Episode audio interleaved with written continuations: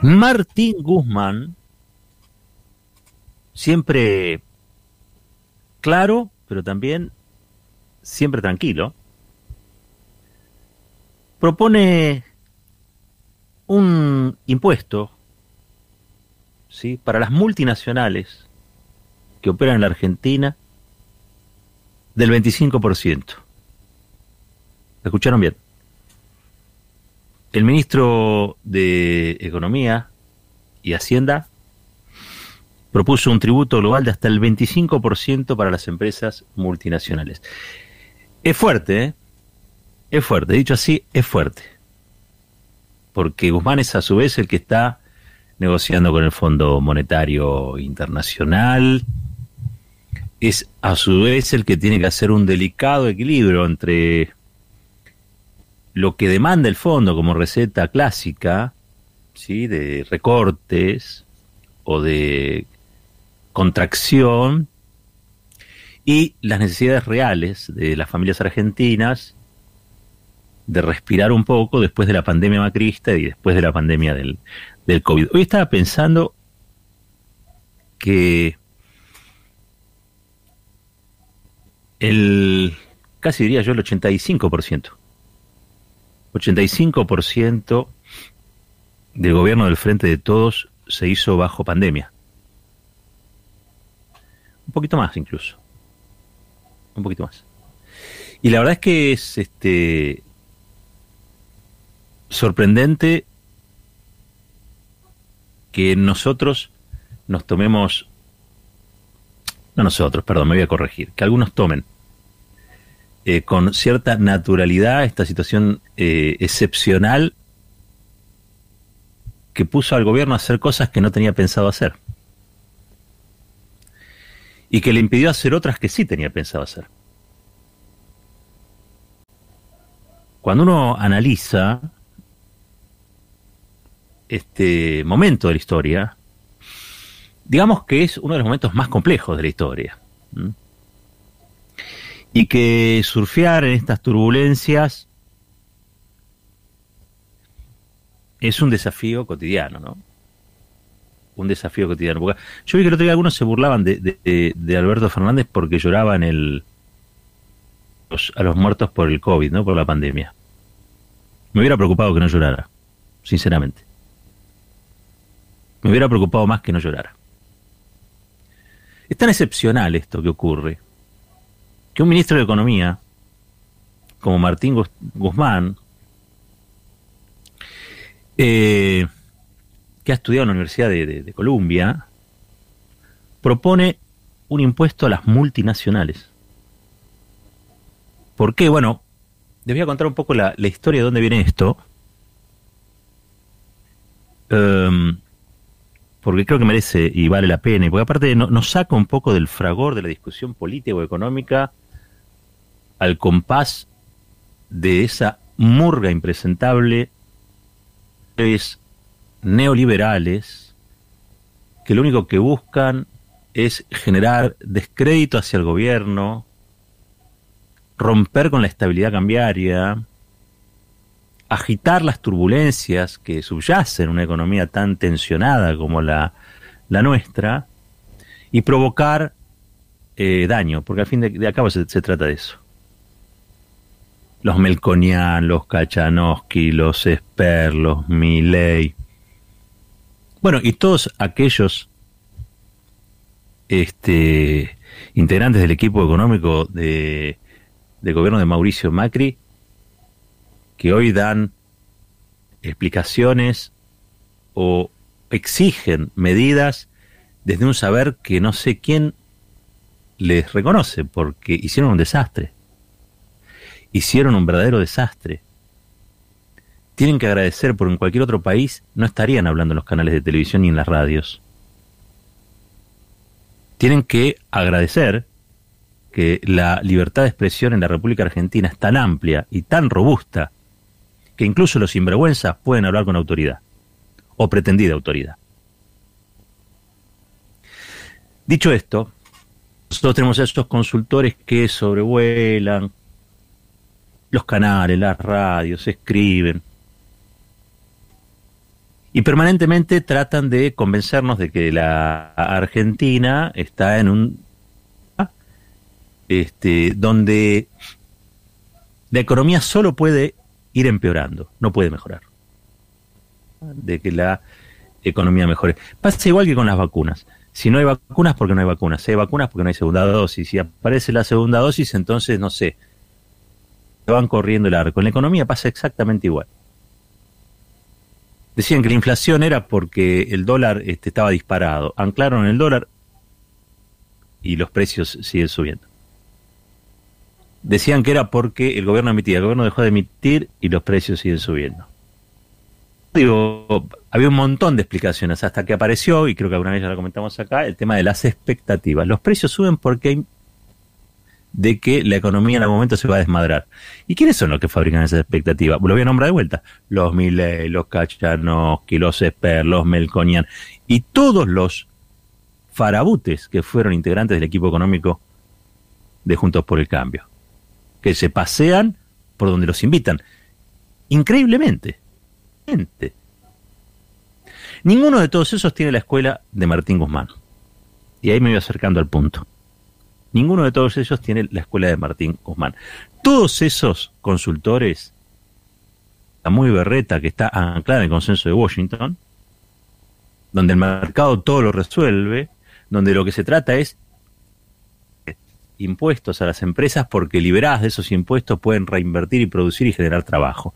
Ese fue el verso neoliberal Ana de Margaret Thatcher, desde yo diría finales de los 80 hasta, hasta el presente. Ese fue el verso de siempre. Libérenle las manos a los empresarios, libérenle las manos al mercado, desregulen todo, porque eso eh, va a resultar en una enorme riqueza que va a derramar hacia todos aquellos que, la necesitan. Un verso. Tal vez uno de los versos más grandes del mundo. ¿Y por qué digo esto? Antes, estas cosas, la verdad se ha dicha, ¿no? Las decían algunos. Y las decían algunos que eran señalados por esta especie de corporación de consultores neoliberales como si tuvieran ideas anquilosadas, como si sus ideas fueran ideas, este, hoy, hoy se le diría vintage, ¿no? Pero en aquel tiempo, este, hace años se los viene señalando a los heterodoxos, ¿sí? a los que piensan en la economía este, quizá no, tan obsesivamente desde el dinero, sino desde las personas, eh, como gente que atrasaba. Porque al fin y al cabo las sociedades que este, se, desarrollaban o crecían eran sociedades eh, capitalistas, donde se había una enorme libertad y una libertad para, para hacer negocios, para, para producir, para exportar, para importar, digo, de regular, regular, de regular, de regular. La verdad es que la economía que más creció en el mundo en las últimas décadas no es precisamente una economía de libre mercado en los términos que Occidente la piensa. La, la economía que logró sacar a 800 millones de personas de la pobreza, es una economía, este, la, economía china, ¿sí? que tiene una forma, una forma eh, donde el mercado no es el que regula las cosas, sino el que regula es el Estado. Después, en la transacción de bienes y servicios hacia el exterior o lo que sea, bueno, evidentemente está dentro del, mundo comunista. Hoy China está en la OCDE, la Organización del, Comercio, este, y, y la verdad que desde allí eh, batalla contra las medidas proteccionistas, por ejemplo, de otros países. Es decir, quiere eh, acceder, ya como, como potencia económica, a los beneficios de ciertas desregulaciones. Pero hacia afuera, hacia adentro, está todo regulado en China. Hace poco fue noticia, ustedes saben, que se puede tener un tercer hijo. O sea, imagínense si hay o no hay regulaciones en la China comunista comunista, un comunismo distinto, un comunismo raro, no es el comunismo de los soviets, no es el comunismo soviético, no es, no es el comunismo ruso, es el comunista, el comunismo de los chinos. Y ha dado sus resultados.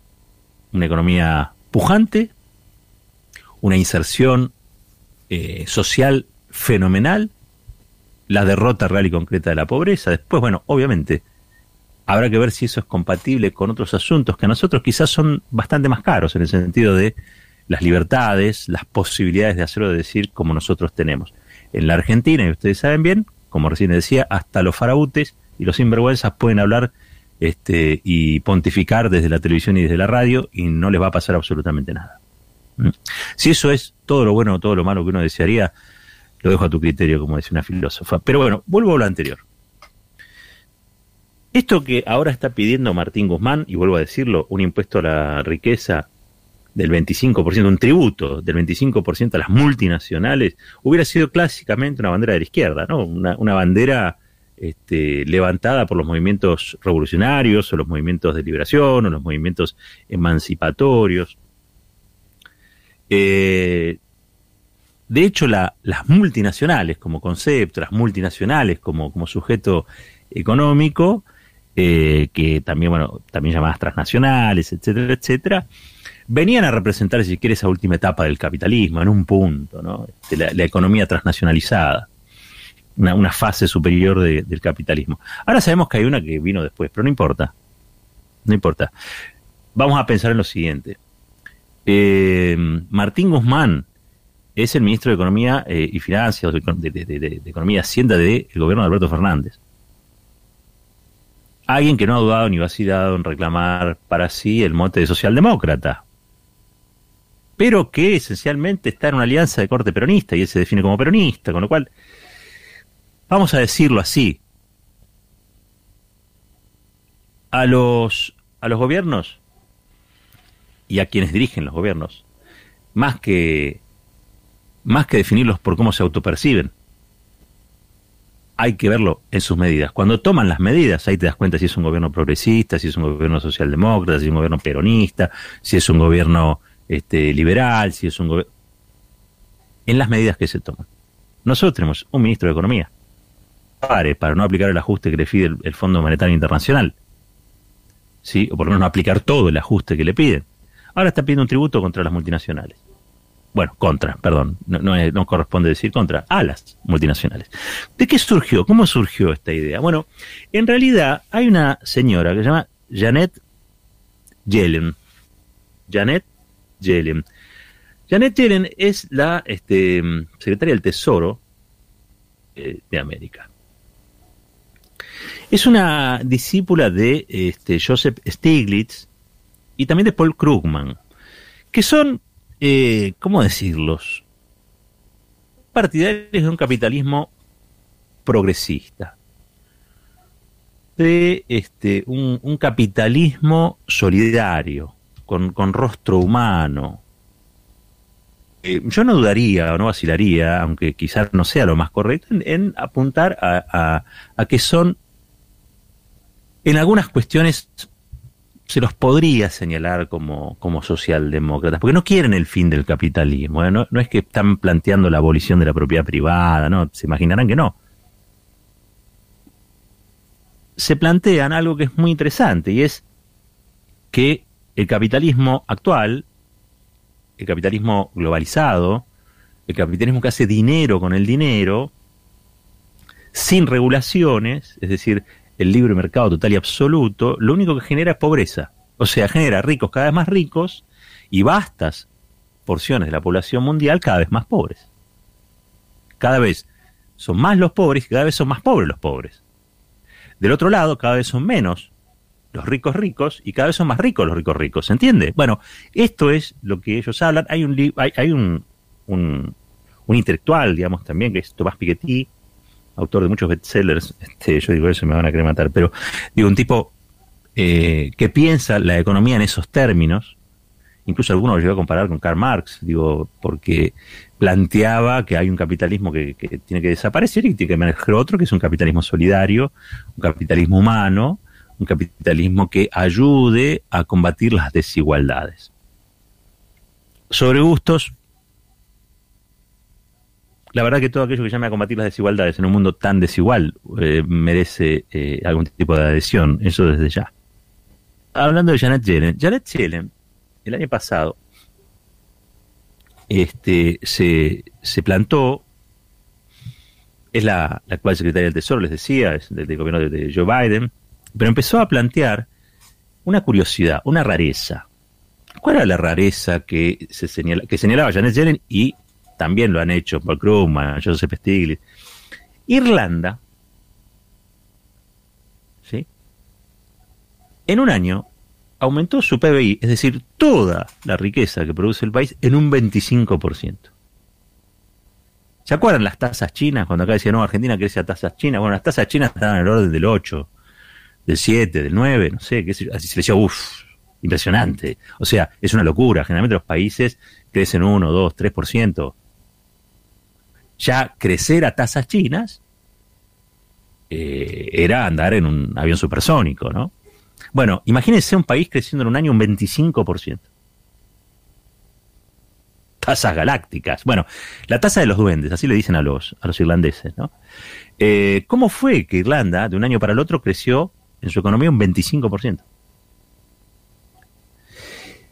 Y ahí lo que señala, señala este grupo de, economistas eh, es que en realidad lo que ocurría es que había bajado enormemente la tasa de cobro de impuestos, eh, impuestos corporativos.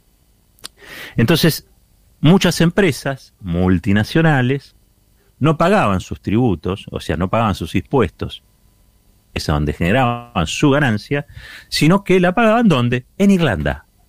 ¿Por qué? Y porque Irlanda les cobraba menos, poquito. Entonces se convirtió en una especie de aspiradora, ¿sí? De, primero que nada, de empresas que radicaron ahí su sede, ¿sí? Y segundo que nada, aspiradora de recursos. Pero un 25%. Claro, Irlanda, para las grandes empresas multinacionales, era la salvación.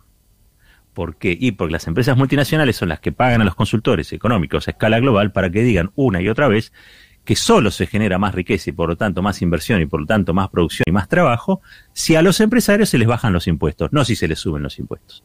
Donald Trump, cuando llegó a la presidencia, los impuestos corporativos. ¿Qué hizo Biden apenas este, llegó a ser presidente? Subió los impuestos corporativos. ¿Pero qué dijo Janet Yellen? En un solo país es imposible. A escala global. ¿Y saben quién le tomó la palabra? El Fondo Monetario Internacional, el G7 eh, el, también la OCDE, y eso es lo que se está discutiendo hoy en el mundo. Los estados-nación están discutiendo que le tienen que cobrar a las multinacionales es del 15, es del 20, es del 21 o es del 25. ¿Qué dijo Guzmán? Que ya me, imagino las calificaciones que le van a caer por esto. El 25. La postura de Argentina, encarnada en Martín Guzmán, el ministro de Economía, es hay que cobrarle a las multinacionales el 25%. Pero ¿cómo es eso? ¿No pagan impuestos? Sí, sí, sí. Lo que plantea este tributo global es que paguen impuestos allí donde generan la riqueza.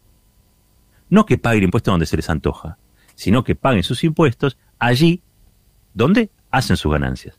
Por ejemplo, Facebook. Facebook que ahí es donde Jared Jenner apuntó, este, y por eso contra Irlanda. Esto generó una controversia porque los irlandeses se enojaron porque se había tratado de duende, le decían que era despectivo y no sé cuánto y no sé qué, qué lo otro. Este, por ejemplo, Facebook tributa allí en Irlanda.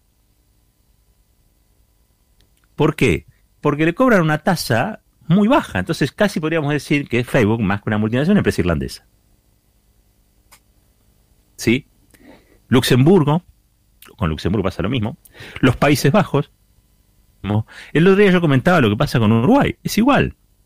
Los que se van de acá no pagan el volumen de los impuestos que, que, deberían pagar por las ganancias que obtienen en la Argentina y van a Uruguay y allí sí pagan porque el tributo es mucho menor, más baratos.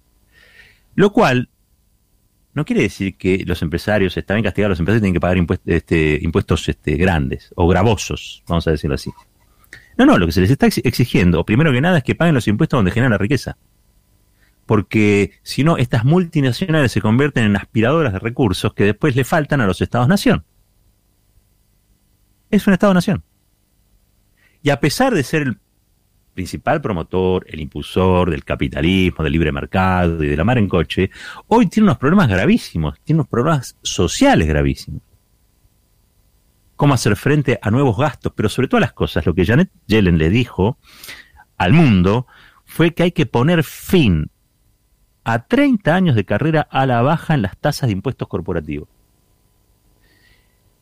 Vamos de vuelta. Janet Yellen, que aparece amiga del Papa, un personaje, Janet, dice, para poner, hay que poner fin a 30 años de carrera a la baja en las tasas de impuestos corporativos.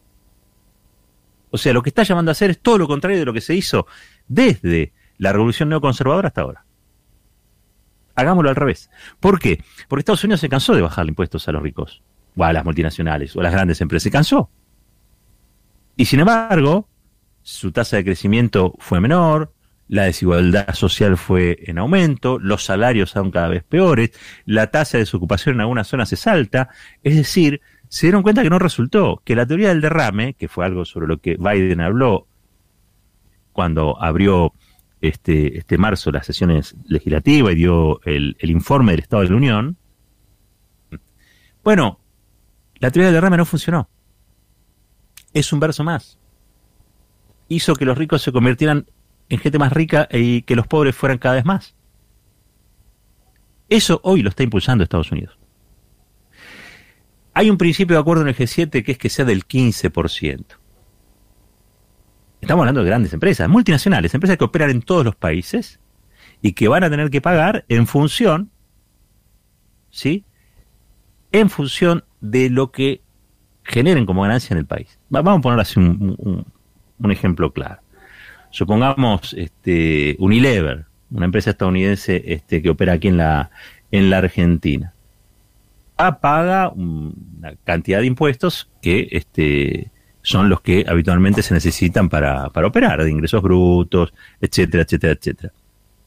Bueno, ahora va a tener que pagar un impuesto, que es una tasa global, donde en todos los países va a ser igual, por lo que gana aquí, del 25% o del 21% o del 15%, depende de lo que finalmente se pongan de acuerdo. Insisto, no es que hay una internacional roja, el Comintern, como se le decía antiguamente, a la Unión de los Partidos Comunistas del mundo. No, no, no, no. Esto lo impulsa Biden, Janet Yellen, todo armonizado por las ideas de Tomás Piketty, Joseph Stiglitz, Paul Krugman, una especie de capitalismo con rostro humano o capitalismo solidario, que dice, che, me parece que si nosotros no, no empezamos a repartir un poco, el capitalismo va a implosionar. Este creo que es el planteo de fondo. Si nosotros no hacemos que los sistemas de tributación, es decir, si los sistemas impositivos no se vuelven un poco más justos, si no este, hacemos que las cosas derramen, por sí solas no van a derramar. ¿Qué dijo Janet Yellen y qué dice Biden? Nosotros no, no le vamos a pedir a las empresas este, haciéndolas más ricas que generen empleo. Lo vamos a generar nosotros. Lo vamos a generar nosotros. Recuerden ustedes que Biden defendió a los sindicatos y después medio que eh, tuvo palabras un poco desagradables, un poco amargas, ¿no? Para Wall Street, como centro de la timba, ¿no? Como centro de la timba financiera. Lo que él dice, yo necesito crear trabajo de gente de carne y hueso, para gente de carne y hueso que pueda vivir de un salario y que recree las condiciones del mejor momento de los Estados Unidos. Eso lo planteó, obviamente, Biden. Y la operadora en el terreno es Janet Yellen, que fue la que impulsó a escala global, es decir, planetaria, en todo el, en todo el planeta, que las multinacionales tengan que pagar ese 25%, donde, insisto, generan esa riqueza. ¿Para qué? ¿Por qué la tasa es global? Bueno, para que no tengan la opción de irse alguna de las este, opciones de baja tributación, esas guaridas, no, no son guaridas, porque Irlanda es un país, pero digo, de baja tributación, ¿eh? donde multiplican su ganancia. El mundo ya no puede pensar qué más prósperas o qué más ricas hace a las empresas multinacionales. Tiene que empezar a pensar, y este creo que es el planteo, y no es casualidad, me parece a mí, que tanto Biden como el Papa Francisco, bueno, sean o vayan entablado relación, este, y de algún modo charla también, me da la impresión de que dicen, bueno, o pensamos un mundo donde las, los, los prósperos tienen que ser las empresas, las prósperas tienen que ser las empresas, o pensamos en un mundo donde las sociedades tienen que volverse más prósperas, más igualitarias, ¿sí? Y la herramienta son impuestos más altos para los que pueden pagarlo. Estamos hablando de impuestos a empresas multinacionales, ¿sí? Coca-Cola. No estamos hablando ni del tallercito y de una pequeña y mediana empresa, no es al sifonero, al que, al que vende sifones, no, no, no, no. Estamos hablando de, a escala planetaria, las más grandes de todas, eh, que han ganado fortunas, pero fortunas, en este año y pico de, pandemia, como Google, como Facebook, como las redes sociales, como las tecnológicas, Jeff Bezos y, su empresa este, Amazon. Todas esas empresas, por ejemplo, Amazon, tributa en, paraísos fiscales o tributa en eh, países de baja tributación. Y eso desfinancia la economía de los Estados Unidos. Ese es el planteo que hace Estados Unidos. En realidad desfinancia la economía global. Hace que la gente sea más pobre. Por lo tanto, esta movida tiene muchas cosas interesantes. Pero primero que nada, y para terminar, que el ministro de Economía del gobierno del Frente de Todos está marcando una pauta. No está conforme ni con lo que pidió Biden, ni con están marcando una pauta que es que ese tributo tiene que ser del orden del 25%. Y lo escuchan. Y lo escuchan. Y eso se va a terminar debatiendo y acordando y muy probablemente se convierta en una tasa global por todos asumida en este mundo en crisis para financiar lo que podría ser el relanzamiento de la economía a escala planetaria, golpeadísima por la pandemia. Pero bueno, por algo se, por algo se empieza. Entre otras cosas, por cobrarles impuestos a los que pueden pagarlo. No es poca cosa. Esto es fuerte y al medio.